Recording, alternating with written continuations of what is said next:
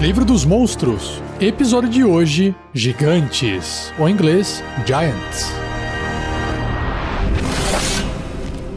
Regras do DD 5E. Uma produção RPG Next.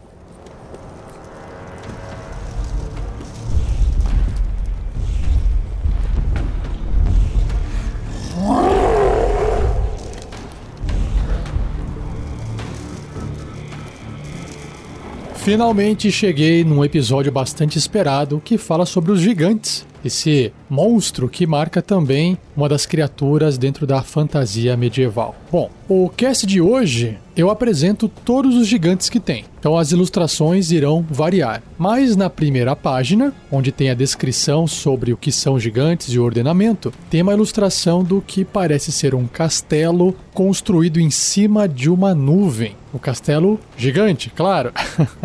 Castelo bem estilo Ravenloft, bem medieval, parece o castelo do Conde Drácula, inclusive. E aí você tem as nuvens, uma nuvem bem cinza, parece que está escurecendo. E aí abaixo uns pássaros e lá embaixo, na ilustração, a cidade iluminada já por tochas, porque a iluminação está amarela. Então essa é a ilustração da página 1.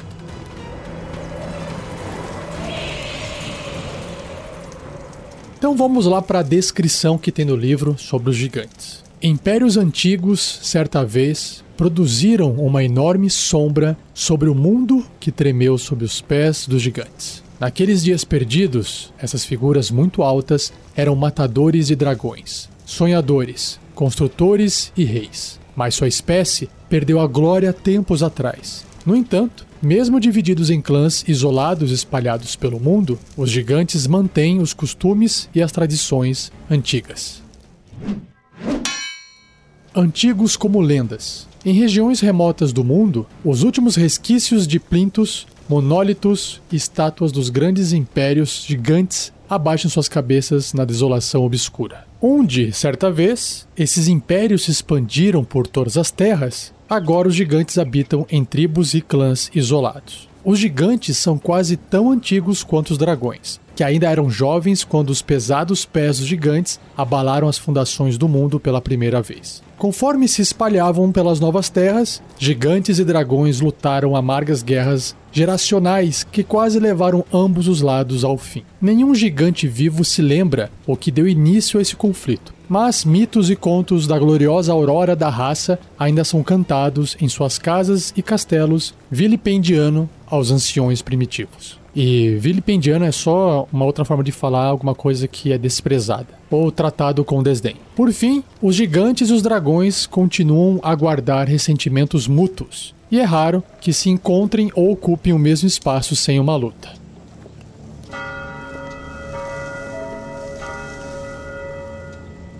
O ordenamento. Cada uma das raças de gigantes primárias, da colina, da tempestade, das nuvens, de pedra, do fogo e do gelo, estão relacionados por elementos em comum da história, religião e cultura. Eles veem uns aos outros como parentes, mantendo qualquer animosidade inerente ao território e ambição no mínimo. Os gigantes pertencem a uma casta estruturada chamada de ordenamento. Baseado em classes sociais extremamente organizado, o ordenamento atribui uma posição social a cada gigante. Ao compreender seu lugar no ordenamento, um gigante sabe quais outros gigantes são inferiores ou superiores a ele, já que dois gigantes nunca são iguais. Cada uma das raças de gigante analisa uma combinação diferente de perícias ou qualidades para determinar o ordenamento. Os gigantes fazem da excelência dessas qualidades o propósito de suas vidas. E aí eu acho que cada tipo de gigante vai ter um exemplo mais para frente. Nos níveis mais altos do ordenamento, as raças dos gigantes também são ordenadas de acordo com o prestígio. Os gigantes da tempestade são os mais elevados no ordenamento, seguidos pelos gigantes das nuvens, gigantes do fogo, gigantes do gelo, gigantes de pedra, gigantes da colina e, finalmente, os de parentesco gigante, como os fomores, etins e ogros. Independentemente da classificação de um gigante entre sua própria raça, o chefe de uma tribo de gigantes da colina é inferior aos mais reles dos gigantes de pedra. O gigante de posição mais baixa de qualquer tipo é superior ao de posição mais alta de um tipo inferior. Não é considerado ruim desrespeitar ou mesmo trair um gigante de outro tipo, mas meramente rude. O livro traz aqui também uma caixinha de texto que tem mais informações sobre os deuses gigantes, que diz o seguinte: quando os antigos impérios gigantes ruíram, Anan, pai de todos os gigantes, abandonou suas crianças e o mundo. Ele jurou nunca mais olhar para qualquer um, até que os gigantes retornassem à sua glória e recuperassem seu direito de primogenitura como governantes do mundo. Como resultado, os gigantes não oram por Anã, mas por suas crianças divinas, juntamente com uma série de deuses heróicos e vilões divinos que formam o panteão gigante. Interessante. Superiores entre esses deuses estão as crianças de Anã, cujos filhos representam cada tipo de gigante. Então tem Stromals para os gigantes da tempestade, Menor para os gigantes das nuvens, Escoraeus Ossos de Pedra para os gigantes de pedra, Trim para os gigantes do gelo, Surtur para os gigantes do fogo e Grolantor para os gigantes da colina. Nem todos os gigantes reverenciam automaticamente o deus primário de sua espécie. No entanto, Muitos gigantes da tempestade bons se recusam a venerar o traiçoeiro Menor. E um gigante da tempestade que habita em montanhas geladas do norte pode prestar homenagem a Trim, ao invés de Stromals. Outros gigantes sentem uma estranha conexão com as filhas de Anã, que incluem Iatea, a caçadora e protetora do lar, Alanis, deusa do amor e da paz, e Diancastra, uma charlatã impetuosa e arrogante. Alguns gigantes abandonaram seus próprios deuses e acabaram sendo presas de cultistas demoníacos, prestando homenagem a Baphomet ou a Kostitie. Não sei o que falar isso aqui. Kostitie, algo assim. Venerá-los ou a qualquer outra divindade não gigante é um grande pecado contra o ordenamento. E é praticamente certo que fazê-lo torne um gigante em um pária. E para finalizar essa parte da descrição geral dos gigantes, aqui o livro também tem um textinho, uma nota em papel escrita deixado por alguém, que diz o seguinte: Grandes rochas atacaram nossas paredes e as derrubaram, deixando fendas pelas quais os gigantes passaram, armas em punho. Esse foi o relato parcial do capitão chamado Duern Edelstone, quando ele estava fazendo o cerco de Sterngate. Seja você também um guerreiro ou uma guerreira do bem. Para saber mais, acesse padrim.com.br barra rpgnext ou picpay.me barra rpgnext.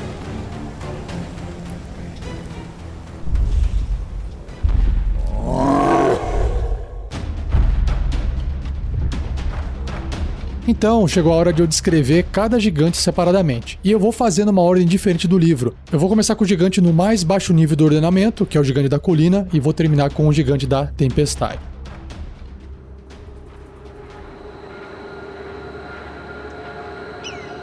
Começando então com o gigante da colina, nós temos uma ilustração. Ele lembra muito um ogro com uma aparência mais humana, com um rosto mais de gente, menos rosto de goblin ou de orc, alto, grande e forte, bastante barrigudo e pela aparência dele, com a boca aberta, o olhar meio estranho, nariz comprido, orelha larga, meio arqueado para frente, ele parece ser uma criatura meio bruta, realmente lembrando um ogro com uma aparência mais humanoide. E claro que ele é, é bem maior, é um gigante.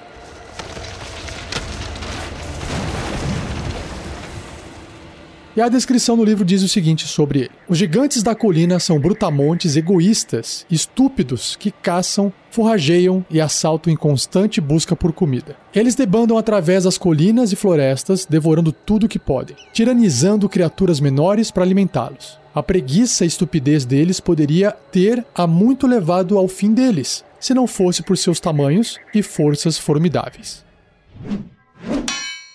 Primitivos Os gigantes da colina vivem em colinas e vales montanhosos pelo mundo, congregando em casas feitas de madeira rústica ou em aglomerados de cabanas bem protegidas de barro e vime. Suas peles são bronzeadas devido às suas vidas gastas lenhando, subindo e descendo as encostas montanhosas e cochilando sob o sol. Suas armas são árvores arrancadas e rochas retiradas da terra. O suor de seus corpos contribui para o mau cheiro das pelagens de animais rudes que eles vestem, parcamente costuradas com cabelo e fios de couro. Maior significa melhor. No mundo dos gigantes da colina, humanoides e animais são presas fáceis que podem ser caçadas impunemente. Criaturas como dragões e outros gigantes são adversários resistentes. Os gigantes da colina igualam o tamanho com o poder. Os gigantes da colina não percebem que seguem um ordenamento. Eles sabem apenas que outros gigantes são maiores e mais fortes que eles, o que significa que eles devem obedecê-los.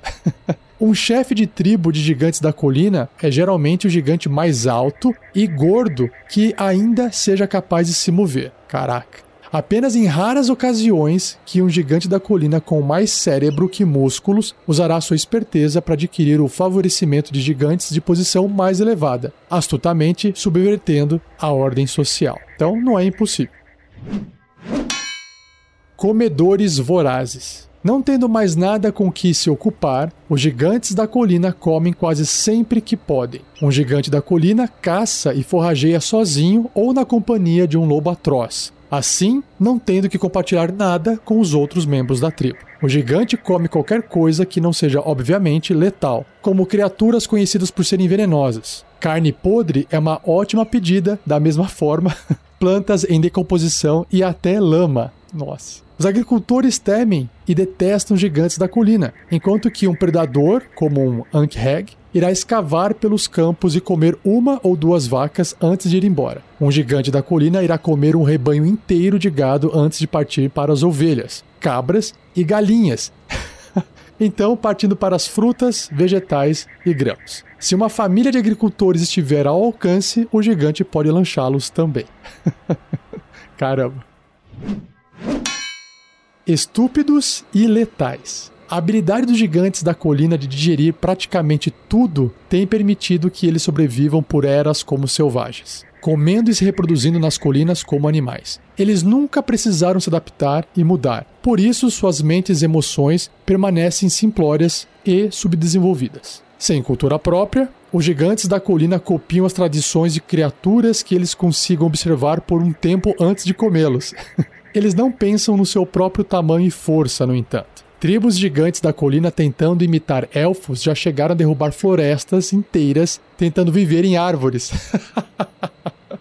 Outros tentando tomar cidades ou vilas humanoides foram apenas até as portas e janelas das construções, arrancando as paredes e tetos ao tentar entrar. Muito bom. Durante uma conversa, os gigantes da colina são broncos e diretos, e eles têm pouca noção de enganação. Um gigante da colina pode ser enganado a fugir de outro gigante se uma quantidade de camponeses se cobrirem com mantas e ficarem uns sobre os ombros dos outros, segurando uma abóbora gigante pintada como cabeça. Ó, oh, boa ideia. Usar a razão com um gigante da colina é inútil, apesar de criaturas espertas poderem às vezes encorajar um gigante a realizar ações que as beneficiem. Tá aí uma dica aí de como usar aventureiros de primeiro nível contra um gigante que não tem como você ganhar no corpo a corpo. Fica aí a dica. O pessoal tem que ter uma ideia de descobrir o que, que o gigante da colina tem medo, né? E aí tentar fazer essa enganação. Valentões furiosos. Um gigante da colina que sinta que está sendo enganado, insultado ou feito de tolo libertará sua fúria terrível em qualquer coisa que encontrar. Mesmo depois de ter esmagado aqueles que ofenderam até virarem papa, o gigante atacará até sua fúria cessar, ele encontrar algo mais interessante ou sua fome aumentar. Se um gigante da colina se proclamar rei de um território onde outros humanoides vivem, ele governará estritamente através de terror e tirania. Suas decisões mudam com o seu humor, e caso ele se esqueça do título ao qual se nomeou, ele poderá devorar seus súditos por capricho.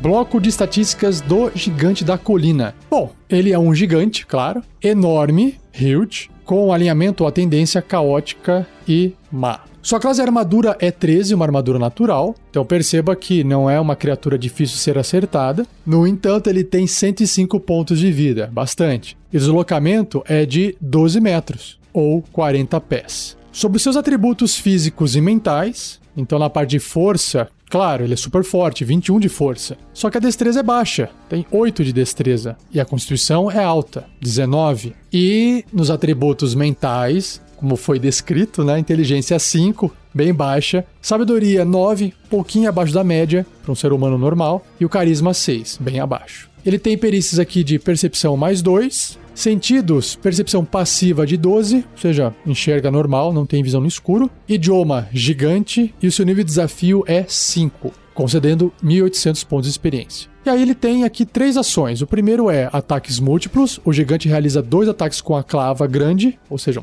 um tronco, um pedaço de árvore, né? E a sua clava grande é um ataque corpo a corpo com arma, mais 8 para atingir. O alcance é de 3 metros. Se acertar, o alvo recebe 18, uau, ou 3 de 8 mais 5 de dano de contusão. É bem forte. E ele também pode arremessar pedras. Um ataque à distância com a arma, mais 8 para atingir. A distância é 18 barra 72 metros, ou 60 pés barra 240 pés. Apenas um alvo se acertar 21 ou 3 de 10 mais 5 de dano de contusão. Então ele é bem simples, bem forte, e é isso. Simples assim, só pegar e usar na sua aventura. ah, aqui diz no livro que a média de altura de um gigante da colina é de 4,9 metros.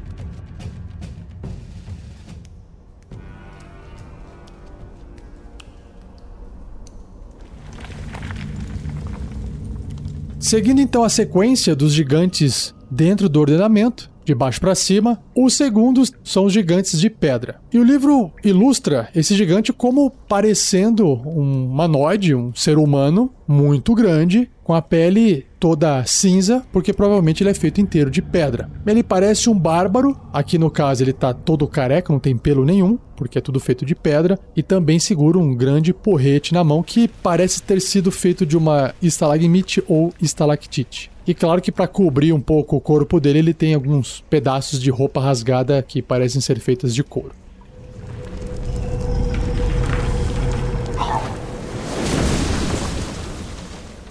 Os gigantes de pedra são reclusos, quietos e pacíficos, contanto que sejam deixados em paz. Suas peles cinza, granito, traços magros e olhos negros fundos adotam os gigantes de pedra com um semblante severo. Eles são criaturas reservadas escondendo suas vidas e arte do mundo. Habitantes de um mundo de pedra. Cavernas isoladas são os lares dos gigantes de pedra. Complexos de cavernas são suas cidades túneis rochosos, suas estradas e córregos subterrâneos, suas hidrovias. Cadeias de montanhas isoladas são seus continentes, com as vastas extensões de terra entre a vista, como oceanos, que os gigantes de pedra raramente cruzam. Imagino eu porque eles vão afundar. Em suas cavernas escuras e quietas, os gigantes de pedra, calados, desbastam entalhes elaborados medindo o tempo com o eco do gotejamento de água das poças na caverna. Ah, que bacana. Em câmaras mais profundas do assentamento de um gigante de pedra, longe do barulho dos morcegos ou das passadas das rondas dos ursos da caverna, companheiros gigantes, estão locais sagrados onde o silêncio e a escuridão são completos. A rocha assume sua qualidade mais sagrada nessas catedrais cavernosas. Seus pilares e colunas são escavados com uma beleza que envergonharia até os lendários anões arquitetos de pedra. Uau, que massa!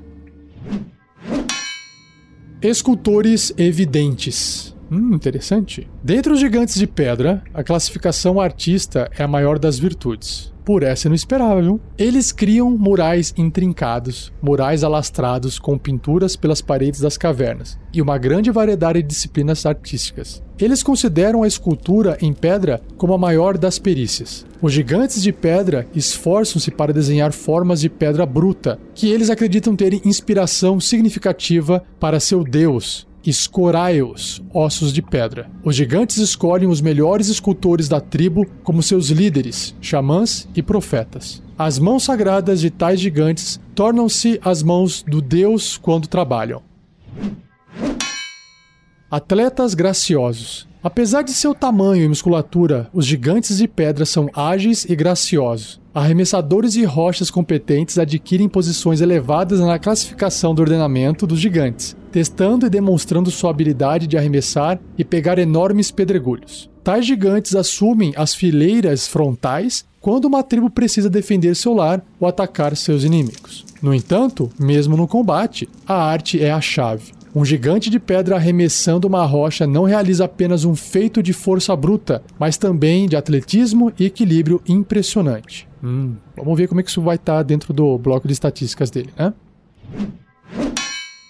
Sonhadores sob o céu. Os gigantes de pedra veem o mundo de fora de suas casas no subsolo como um reino de sonhos onde nada é totalmente verdade ou real. Eles se comportam na superfície do mundo da forma como os humanoides se comportariam em seus próprios sonhos, dando pouca importância para seus atos e nunca acreditando completamente no que veem ou ouvem. Uma promessa feita acima do solo não precisa ser cumprida. Insultos podem ser feitos sem necessidade de desculpas. Matar presas ou seres racionais não é motivo de culpa no mundo dos sonhos abaixo do céu. Interessante. Os gigantes de pedra sem graça atlética ou perícia artística habitam as margens da sociedade, servindo como guardiões de fronteiras da tribo ou caçadores vagantes. Quando invasores adentram demais no território montanhoso de um clã de gigantes da montanha, esses guardiões saúdam-nos com pedras arremessadas e chuvas e lascas de pedra. Os sobreviventes de tais encontros espalham contos da violência dos gigantes de pedra, sem perceber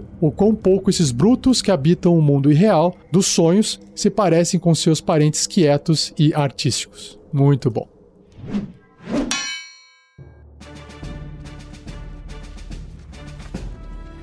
Bloco de estatísticas do gigante de pedra. Também é um gigante, também é enorme, e o seu alinhamento, sua tendência é neutra. Olha só que interessante. Sua classe armadura é 17, uma armadura natural, também feita de pedra, né? Pontos de vida 126, uau! Deslocamento 12 metros ou 40 pés. Nos seus atributos físicos e mentais, quase todos bem acima da média. Força 23, destreza 15, constituição 20. Aí, nos atributos mentais, a inteligência é 10, sabedoria é 12, um pouquinho acima da média, e carisma 9, um pouquinho abaixo da média. Em teste de resistência, ele tem destreza mais 5, constituição mais 8 e sabedoria mais 4. Em perícias, ele tem atletismo mais 12, uau, e percepção mais 4. Sentidos, visão no escuro de 18 metros, 60 pés, né, porque vive dentro de cavernas, tem que enxergar no escuro. Percepção passiva, 14. Idiomas, gigante, e seu nível de desafio é 7, né, maior do que gigante de, da colina, né, maior do que os gigantes da colina, concedendo 2.900 pontos de experiência. Ele tem uma habilidade aqui, uma característica, que é camuflagem de rocha.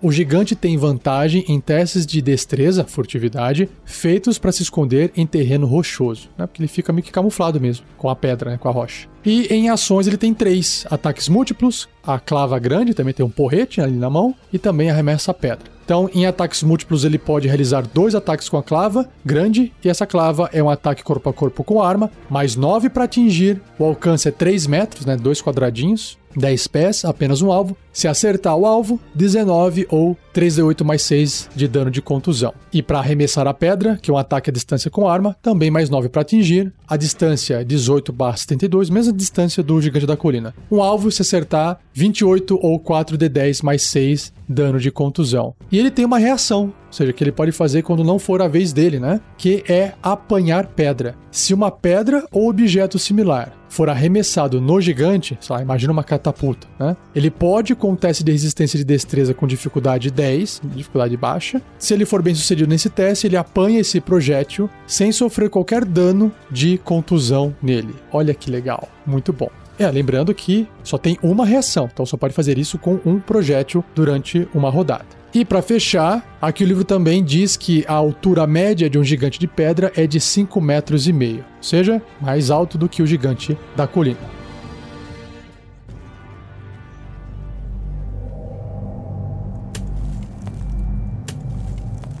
Dando continuidade então na sequência dos gigantes dentro do ordenamento de baixo para cima, o terceiro da fila são os gigantes do gelo. E o livro ilustra um gigante do gelo como sendo também né, um humanoide, lembrando um viking. É porque ele é alto, barbudo, usa capacete com chifres, bastante musculoso, só que a pele dele é, claro, azulada por ser um gigante do gelo. Então ele veste uma armadura, tem ombreiras com ossos que imagino eu serem de dragões e um grande machado nas mãos.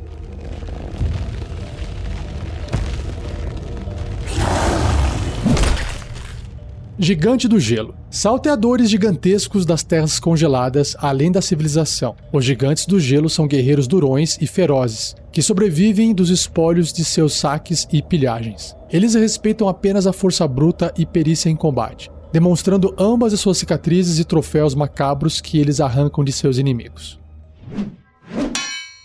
Corações de Gelo. Os gigantes do gelo são criaturas de gelo e neve. Seus cabelos e barbas são brancos ou azuis claro, emaranhados com geadas e tilintando com gelo. Sua carne é tão azul quanto o gelo glacial. Os gigantes do gelo habitam em altos picos e fendas glaciais onde o sol tem seu semblante dourado escondido pelo inverno. As colheitas não crescem em suas terras natais geladas e eles possuem poucos rebanhos, além do que eles capturam em seus assaltos contra as terras civilizadas. Eles fazem as caçadas na tundra, nas montanhas, mas não cozinham essa caça, já que a carne de uma presa recente está suficientemente quente para o paladar deles. É, faz sentido, legal. Saqueadores da Tormenta. As cornetas de guerra dos gigantes do gelo urram conforme eles marcham de suas fortalezas de gelo e fendas glaciais em meio à nevasca uivante. Quando essa tempestade se acalma, vilas e casas jazem em ruínas. Os corvos mergulham para se alimentar dos cadáveres de quaisquer criaturas tolas ou desafortunadas o suficiente para se colocar no caminho dos gigantes. Estalagens e tavernas sofrem o peso do dano, com suas adegas evisceradas e seus barris de cevada e hidromel perdidos. Os ferreiros são igualmente prejudicados, com seu ferro e aço confiscados. Curiosamente, as casas de agiotas e cidadãos ricos não são perturbadas, pois os saqueadores veem pouca utilidade em moedas e bugigangas. Os gigantes do gelo estimam gemas e joias grandes o suficiente para serem investidas e notadas. No entanto, mesmo esses tesouros são geralmente guardados para oportunidades de comércio com outros gigantes mais adeptos da forja de armas e armaduras de metal.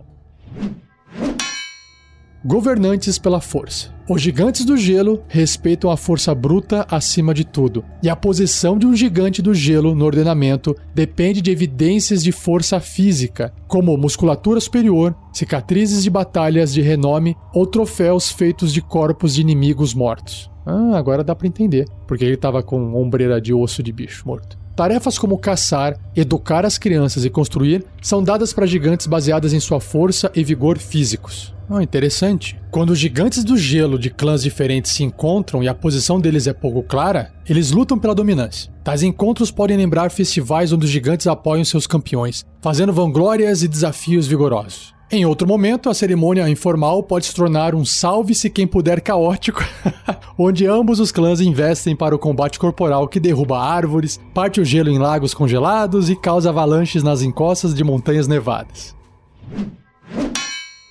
Faça guerra, não posses. Embora os gigantes do gelo consideram que a elaboração servil de mercadorias está abaixo deles, escultura e marroquinaria são perícias valorizadas. Marroquinaria é transformar a pele de animal em, em roupa. Né? Eles fazem suas vestes das pelagens e ossos de bestas e esculpem ossos ou marfim em joias e empunhaduras de armas e ferramentas. Eles reutilizam as armas e armaduras de adversários menores, encordoando escudos para formar brunéas e amarrando lâminas e espadas a hastes de madeira para fazer lanças gigantes. Os maiores troféus de batalha vêm de dragões conquistados e os maiores gigantes de gelo vestem armaduras escamas de dragão ou empunham picaretas e malhos feitos de dentes ou garras de dragões.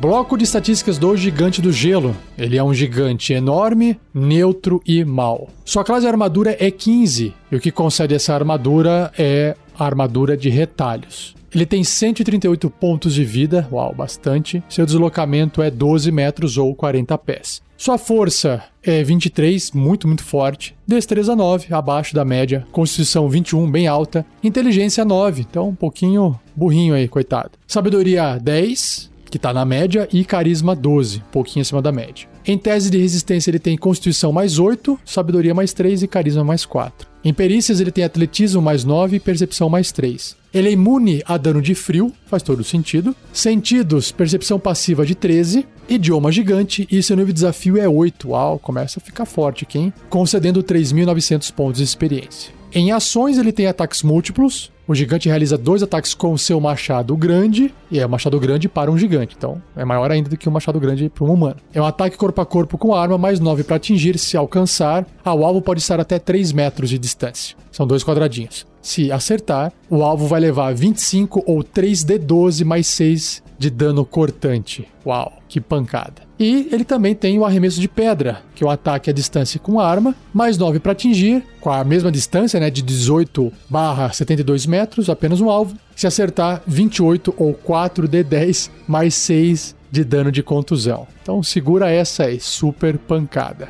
E para efeito de comparação de tamanho, o livro também diz aqui que a altura média de um gigante do gelo é de 6,4 metros de altura. Caramba, mais alto que o gigante de pedra.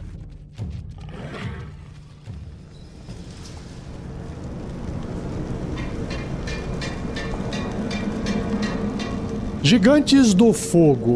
Bom, o livro traz uma ilustração. Lembra um pouco um anão, porque ele é atarracado, tem um ombro bem largo, tronco largo em cima e as perninhas um pouco mais curtas, apesar de ser um gigante. Todo armadurado, tipo full plate, armadura na frente, nas costas, nas pernas, no braço, no ombro, até em volta do pescoço. E aí ele tem uma pele escura e o cabelo, barba, sobrancelha toda vermelha. E ele segura assim uma espada que tem uma lâmina muito larga, parece um montante gigante.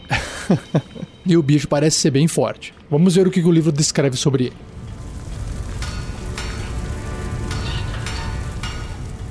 Gigante do Fogo: mestres, artífices e guerreiros organizados. Os gigantes do fogo habitam entre vulcões, rios de lava e montanhas rochosas. Eles são brutamontes militaristas impiedosos cuja maestria no trabalho em metal é lendária. Forjados no fogo. Eita, isso não é boa coisa. As fortalezas dos gigantes do fogo são construídas em torno e dentro de vulcões ou perto de cavernas cheias de lava. O calor escaldante de suas casas alimenta as forjas dos gigantes do fogo e faz o ferro das muralhas de sua fortaleza incandescer num laranja reconfortante. Em terras distantes do calor vulcânico, os gigantes do fogo mineram o carvão para queimar. Ferreiros tradicionais ocupam lugares de honra em suas terras, e as fortalezas rochosas dos gigantes constantemente cospem colunas de fumaça e fuligem. Em postos mais remotos, os gigantes do fogo queimam madeira para manter suas forjas acesas, desmatando léguas de terras em todas as direções. Os gigantes do fogo evitam o frio tanto quanto seus primos, os gigantes do gelo, odeiam o calor. Eles se adaptam a ambientes frios com esforço, mantendo o fogo de suas lareiras sempre acesos e vestindo roupas de lã e peles pesadas para se manterem aquecidos. Peritos marciais. Desde o nascimento, um gigante do fogo é ensinado a abraçar um legado de guerra. No berço, seus pais entoam canções de batalha. Quando criança, os gigantes de fogo brincam de guerra, arremessando.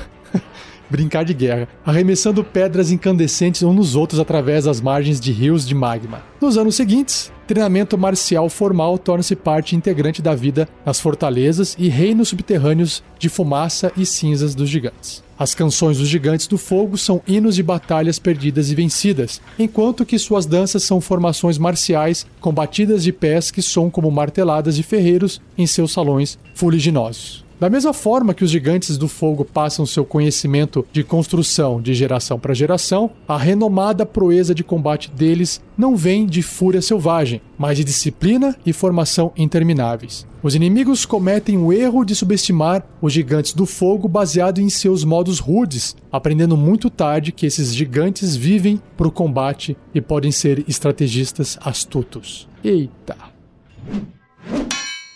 Senhores feudais. Os humanoides conquistados em guerra tornam-se escravos dos gigantes do fogo. Os servos trabalham nas fazendas e campos nas periferias dos salões e fortalezas dos gigantes do fogo, erguendo campos de pecuária e colheita, cuja recompensa é praticamente toda entregue aos reis gigantes do fogo. Os artífices gigantes do fogo trabalham através de intuição e experiência ao invés de escrita e aritmética. Embora poucos gigantes do fogo deem valor a tais frivolidades, eles às vezes mantêm escravos na corte que são versados em tais perícias. Os servos não destinados à corte ou aos campos, especialmente anões, são levados para os reinos montanhosos dos gigantes do fogo para minerar metais e pedras preciosas das profundezas da terra. Coitado dos anões. Os gigantes do fogo na parte inferior do ordenamento gerenciam os túneis das minas e os escravos que labutam nelas, alguns dos quais sobrevivem ao trabalho pesado e perigoso por muito tempo. Apesar dos gigantes do fogo serem peritos na engenharia dos túneis de minas e na coleta de minérios, eles dão pouca importância à segurança de seus escravos, fundindo e trabalhando em cima dos materiais que esses escravos produzem. Nossa. Artesãos talentosos. Os gigantes do fogo têm uma reputação terrível como soldados e conquistadores, e por sua habilidade de queimar, pilhar e destruir. Ainda dentre os gigantes, os gigantes do fogo produzem os maiores artífices e artistas. Eles dominam os trabalhos de fundição e forja, da mesma forma que fazem na engenharia de metais e pedras, e a qualidade da arte deles é mostrada mesmo nos seus instrumentos de destruição e em suas armas de guerra. Os gigantes do fogo esforçam-se para construir as fortalezas mais resistentes e as armas de cerco mais potentes. Eles fazem experimentos com ligas para criar armadura mais resistente. Depois, forjam as espadas que possam perfurá-las. Tais trabalhos requerem músculos e cérebros em igual medida, e os gigantes do fogo, em altas posições no ordenamento, tendem a ser os mais espertos e fortes de sua espécie.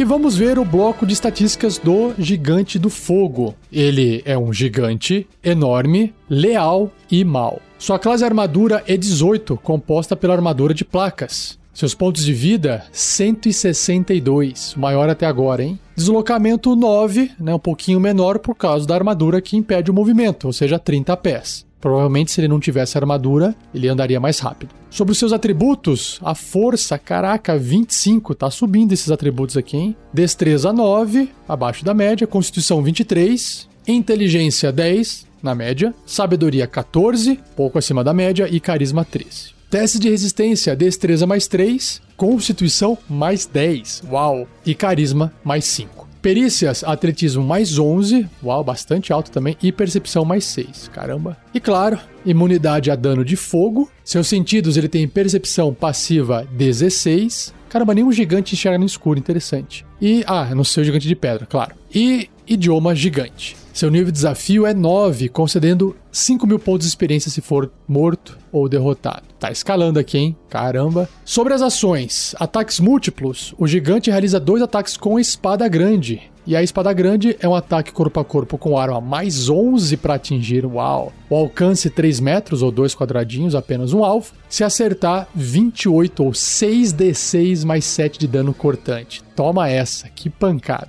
Caramba. E ele também pode arremessar pedras ou coisas, né? É um ataque à distância com arma, mais 11 para atingir. A distância é 18 barra 72 metros, apenas um alvo. Se acertar, 29 ou 4 de 10 mais 7 dano de contusão. E sobre a sua altura em comparação aos outros gigantes, aqui no livro descreve que a altura média do gigante do fogo é de 5,2 metros. Então ele é um pouco mais alto que o gigante da colina, só que está mais baixo que o gigante de pedra e mais baixo que o gigante de gelo que eu já descrevi.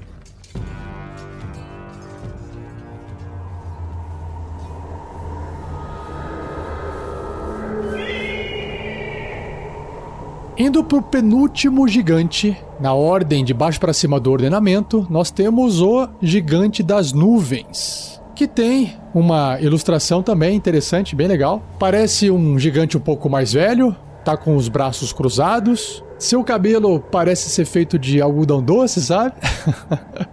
Só que eu não sei por que essa ilustração parece que o gigante é um vampiro, porque parece ter dois dentes ou saindo de cima ou de baixo, como se fossem vampiros. Mas acho que é só a ilustração que tá estranha, não faz muito sentido. Mas ele tem a pele um pouco mais clara, ainda assim cinza, e o que chama mais atenção é a roupa que ele está vestindo, que parece uma roupa bem trabalhada. Ele aparenta ser um gigante mais bem cuidado, mais inteligente, menos brutamontes. E vamos ver o que o livro descreve sobre eles.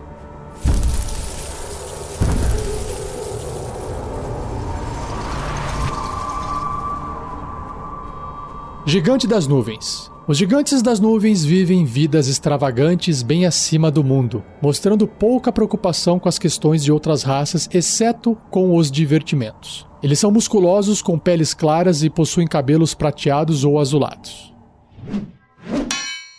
Altos e poderosos. Os gigantes das nuvens estão espalhados pelos ventos, abrangendo vastas áreas do mundo. Em momentos de necessidade, famílias e gigantes das nuvens espalhadas se unem como um clã unificado. No entanto, eles raramente conseguem fazê-lo rapidamente. Sintonizados com a magia dos seus domínios aéreos, os gigantes das nuvens são capazes de se transformar em névoa, olha só, e criar nuvens de nevoeiro esvoaçante. Eles residem em castelos nos picos de altas montanhas ou em nuvens sólidas onde certa vez mantiveram seus feudos. Ainda embelezando os céus na ocasião, essas nuvens mágicas são os restos duradouros dos impérios perdidos dos gigantes. Conjuradores mais competentes que a maioria dos outros gigantes, alguns gigantes das nuvens podem controlar o clima, trazendo tormentas e redirecionando os ventos quase tão bem quanto seus primos, os gigantes da tempestade.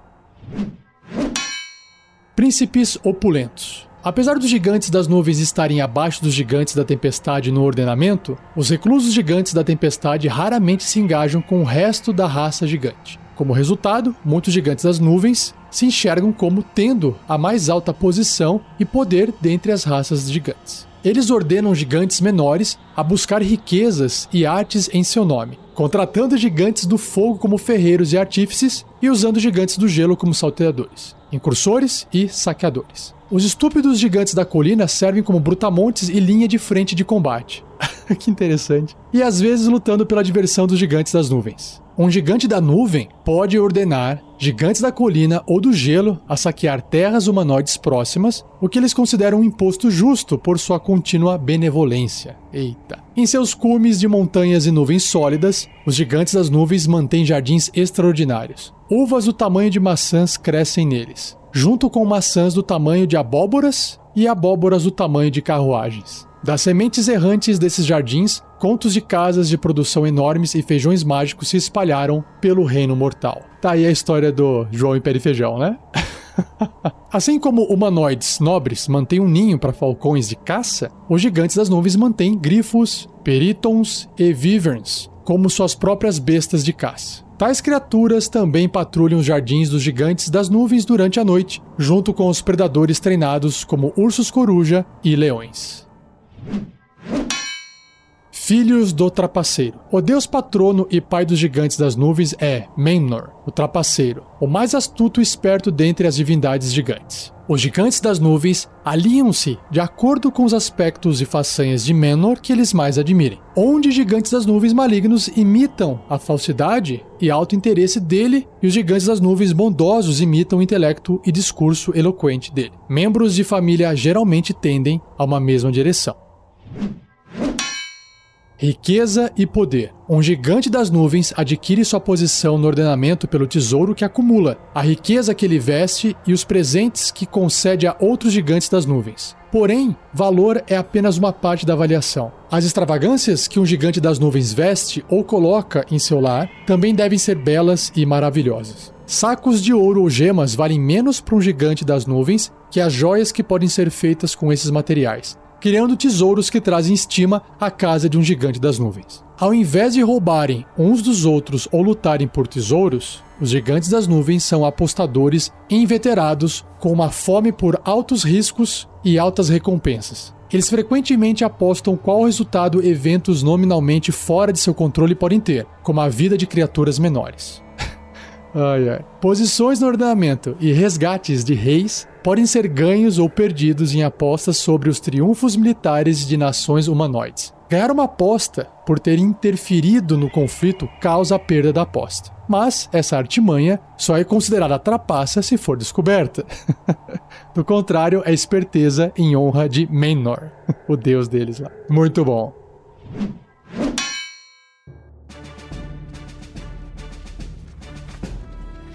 Então, o bloco de estatísticas dos gigantes das nuvens. Ele é um gigante e é enorme. E olha só que interessante o seu alinhamento. 50% ou metade neutro e bom, ou 50% neutro e mal. É, dá para perceber, né, na descrição. Tem uma ampla gama aí de alinhamentos entre bom e mal. Sua classe de armadura é 14, uma armadura natural. Pontos de vida 200. Tá subindo, hein? Caramba. Seu deslocamento é de 12 metros, ou 40 pés. Já nos atributos, olha só, tudo tá subindo aqui nos gigantes, ó. Força 27, bem alta. Destreza 10, não subiu tanto, mas não é negativo. Constituição 22, inteligência 12, olha só, um pouco acima da média já a inteligência. Sabedoria 16, uau. E carisma 16, caramba, hein? Tese de resistência, constituição mais 10, sabedoria mais 7 e carisma mais 7. Perícias, intuição mais 7 e percepção mais 7. Em seus sentidos, ele tem percepção passiva de 17. Idiomas, olha só, é o primeiro gigante que tem o idioma comum, além do próprio gigante. E seu nível de desafio é 9, concedendo 5 mil pontos de experiência. E aí, olha só, ele tem aqui algumas características antes de descrever as ações. Ele tem faro aguçado, o gigante tem vantagem em testes de sabedoria e percepção relacionados ao olfato. Olha só que interessante. Bem legal. Como se fosse um lobo, né? Um cachorro. E ele tem conjuração inata. Caramba! A habilidade de conjuração de gigante é o carisma, com dificuldade, mas CD de resistência de magia igual a 15. E ele pode conjurar inatamente as seguintes magias sem necessidade de componentes materiais. Então, à vontade, ele pode fazer detectar magia, luz e névoa obscurecente. E três vezes por dia, cada uma delas ele pode fazer passo nebuloso, queda suave, telecinese e voo. E uma vez por dia, cada uma controlar o clima e forma gasosa. Caramba, só isso aqui já acho que dá uma ampla gama de diversidade para o gigante das nuvens, como o NPC principalmente. Legal.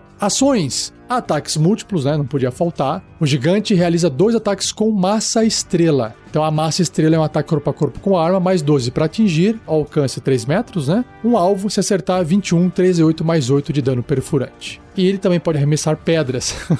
é um ataque à distância com arma, mais 12 para atingir, e aí a distância é 18 barra 72 metros, um alvo se acertar 30 ou 4 de 10 mais 8 de dano de contusão. Bem bacana, hein? Bem legal. E aí, sobre a altura, ele vai ser o mais alto de todos até agora. O livro diz aqui uma altura média de 7,3 metros. Caramba, bem alto. Mais alto do que todos os outros até agora.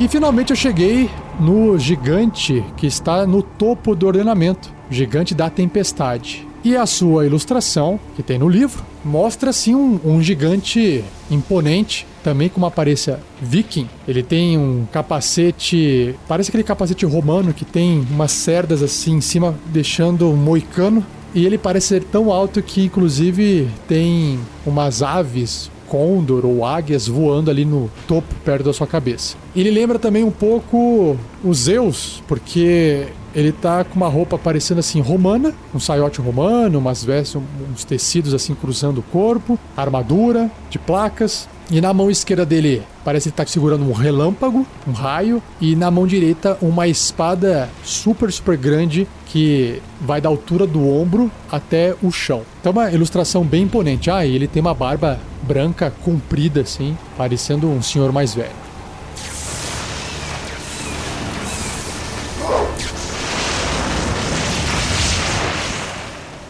E a descrição do livro sobre o gigante da tempestade diz o seguinte: Os gigantes da tempestade são videntes contemplativos que vivem em locais bem afastados da civilização mortal.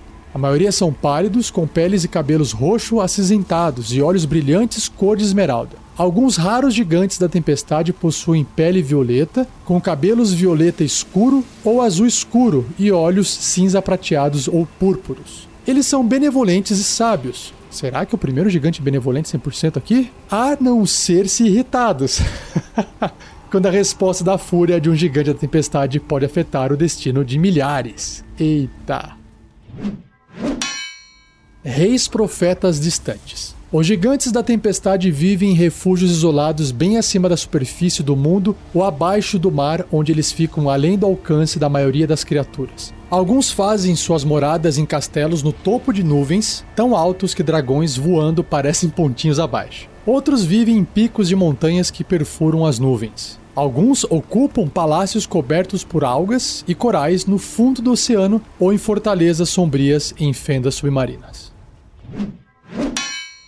Oráculos de destaque. Os gigantes da tempestade recordam da glória dos antigos impérios gigantes forjados pelo deus Anã. Eles buscam restaurar o que foi perdido quando esses impérios ruíram. Eles não competem por posição no ordenamento, mas vivem os séculos de sua existência em isolamento contemplativo, observando o céu estrelado e as profundezas do oceano à procura de sinais, símbolos e presságios do favor de Anã. Os gigantes da tempestade veem os eventos do mundo de uma perspectiva mais ampla. Eles podem predizer a ascensão e queda de reis e impérios, ver os começos e fins de fortunas e desastres, encontrar os padrões de eventos aparentemente não relacionados. Ao ler presságios e profetizar, os gigantes da tempestade aprendem vastos segredos anteriormente desconhecidos e descobrem conhecimentos praticamente esquecidos. Reis ascenderão e cairão, guerras serão vencidas e perdidas, e o bem e mal se engajarão em conflito. Os gigantes da tempestade têm observado esses eventos da forma que os deuses mortais por um período de muitas vidas. E eles sabem que não faz sentido intervir. Mesmo assim, um gigante da tempestade pode, voluntariamente, revelar certos segredos para seres benevolentes que visitem seus remotos domínios com uma finalidade específica. Tais criaturas devem falar e agir respeitosamente, já que um gigante da tempestade que tem a sua raiva desperta torna-se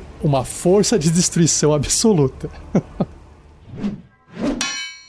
Vidas solitárias. Os gigantes da tempestade se comunicam raramente com outros de sua espécie. Eles o fazem, geralmente, para comparar sinais e presságios ou se envolver em raros namoros. Os pais de um gigante da tempestade ficam juntos para criar uma criança até a maturidade. Depois, eles retornam para o isolamento solitário que eles estimam. Algumas culturas humanoides veneram gigantes da tempestade como se eles fossem deuses menores, criando mitos e histórias sobre as façanhas e vasto conhecimento dos gigantes. Um gigante da tempestade é governado pelos ditames de sua consciência, não por quaisquer leis culturais ou códigos de honra. Como tal, um gigante da tempestade que subverta sua mente por ganância ou adquire gosto por poder mesquinho pode facilmente se tornar uma terrível ameaça.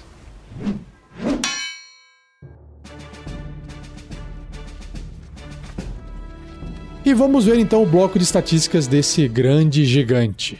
O gigante da tempestade, ele é um gigante enorme, caótico e bom. E exatamente isso. É o primeiro gigante 100% bom aqui. Sua classe armadura é 16, graças à brunéia que ele está vestindo. Pontos de vida 230. Uau! É o que mais tem pontos de vida entre todos os gigantes. Deslocamento 15 metros. Caraca, rápido, hein?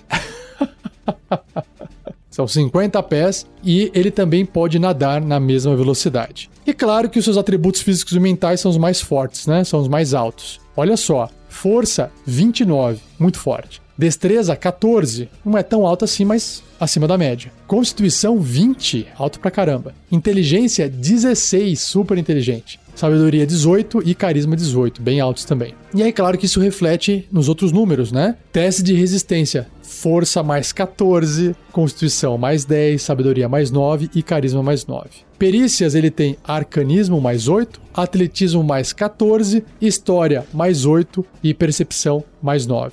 Que legal. Resistência a dano de frio, olha só, e resistência, não é imunidade. Agora, imunidade ele tem a dano elétrico e trovejante. Então, pode viver no meio das nuvens lá de eletricidade e o barulho, aquilo lá nunca vai causar mal a ele. Sentidos, percepção passiva de 19 e idiomas comum e gigante. E seu nível de desafio é 13, uau, concedendo 10 mil pontos de experiência. Caramba! E olha só, ele tem algumas características aqui. Ele é anfíbio, o gigante pode respirar ar e água, que legal. E ele também tem conjuração inata, assim como seus parentes gigantes das nuvens. A habilidade de conjuração do gigante é carisma, com uma CD de resistência de magia igual a 17. Ele pode conjurar inatamente as seguintes magias, sem necessidade de componentes materiais. Então, à vontade, ele pode fazer detectar magia, levitação, luz e queda suave. E três vezes por dia cada, controlar o clima e respirar na água. E eu imagino que a magia para respirar na água é para poder levar outras pessoas junto com ele para baixo d'água, porque ele já respira na água, certo? E as ações, ele tem ataques múltiplos. O gigante realiza dois ataques com espada grande, e a espada grande é um ataque corpo a corpo com arma, mais 14 para atingir. O alcance é 3 metros, um alvo. Se acertar 30 ou 6d6 mais 9 de dano cortante, que pancada. Ele também pode arremessar pedra, é um ataque à distância com arma, mais 14 para atingir. A distância é 18 barra 72 metros, apenas um alvo. Se acertar, é 35 ou 4d12 mais 9 de dano de contusão. E não para por aí, tem mais um ataque aqui, mais uma ação. Golpe de relâmpago, que recarrega se sair 5 ou 6 num dado de 6 faces no começo do turno dele. O gigante arremessa um relâmpago mágico num ponto que ele possa ver. É tipo Zeus mesmo, até 150 metros dele, isso é 500 pés. Cada criatura que estiver até 3 metros ou 10 pés do ponto que ele escolheu atacar deve realizar um teste de resistência de destreza com dificuldade 17 ou sofrer 54 ou 12 dados de 8 faces de dano elétrico se falhar no teste de resistência, ou pelo menos metade desse dano caso obtenha sucesso. Então é muito forte, né? Não precisa nem dizer. E comparando a altura, ele é o mais alto de todos. E o livro diz aqui que ele pode ter em média 7,9 metros de altura quase 8 metros de altura. E tem 3 metros de altura a mais do que o gigante da colina, que foi o primeiro que eu descrevi no cast de hoje. Que legal. E agora chegou o momento de ideia de aventura.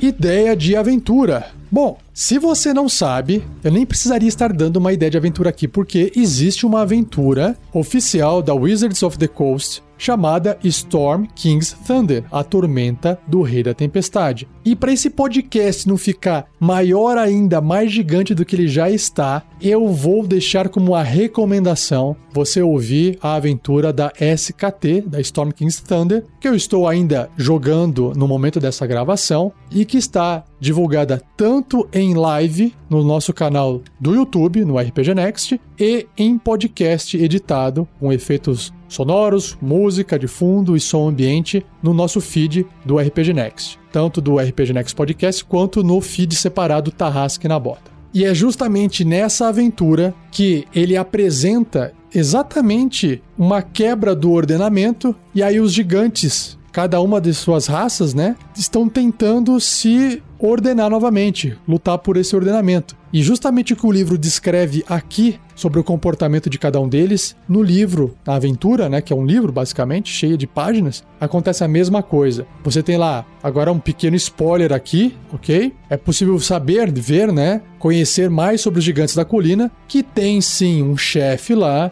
que sim, o chefe é o maior de todos, que come bastante, é por isso que ele manda nos outros gigantes da colina. Igual o livro descreve aqui, livro dos monstros, né? Mesma coisa acontece pro gigante do fogo, que são gigantes marciais, estão lá sempre tentando produzir algum tipo de arma para se provarem os maiorais dentro do ordenamento. Mesma coisa vai acontecer dentro dos gigantes de pedra, dos gigantes do gelo, gigante das nuvens e gigante da tempestade que até então se mantém no topo, mas como o ordenamento está abalado, tem alguma coisa acontecendo com os gigantes da tempestade dentro dessa aventura. Então corre lá ouvir a aventura se você ainda não começou a ouvir.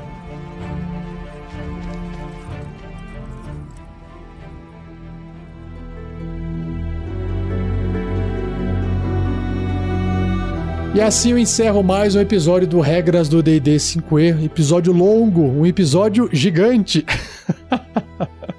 Espero que você tenha gostado. Não se esqueça de mandar dúvidas para mim, rafael47@rpgnext.com.br, ou escrever no post desse episódio, se você quiser, que eu pretendo juntar essas dúvidas e fazer um episódio especial aqui, tá? Não se esqueça de compartilhar se você gostou, é extremamente importante você compartilhar. A única forma do projeto crescer é mais gente ouvindo, então tem que compartilhar. E agradeça ao editor Gleico Vieira Pereira E também não deixe de nos avaliar dentro do iTunes com cinco estrelas ou com a quantidade de estrelas que você achar justo. Mas é claro que quanto mais estrela, melhor pra gente também, ok? Nos avalie se você usa o iTunes, também é muito importante na comunidade da galera que usa coisas da Apple. E não perca o próximo episódio, onde eu irei falar sobre os GITs, ou GITs, que o pessoal às vezes fala, né? Mas é G-I-T-H, GITs, que são os GITs Yankees e os Githzerais. Acho que é assim que fala. Descubra comigo assim também o que, são essas criaturas no próximo episódio, beleza? Então valeu, um abraço para todos vocês e até o próximo episódio. Tchau!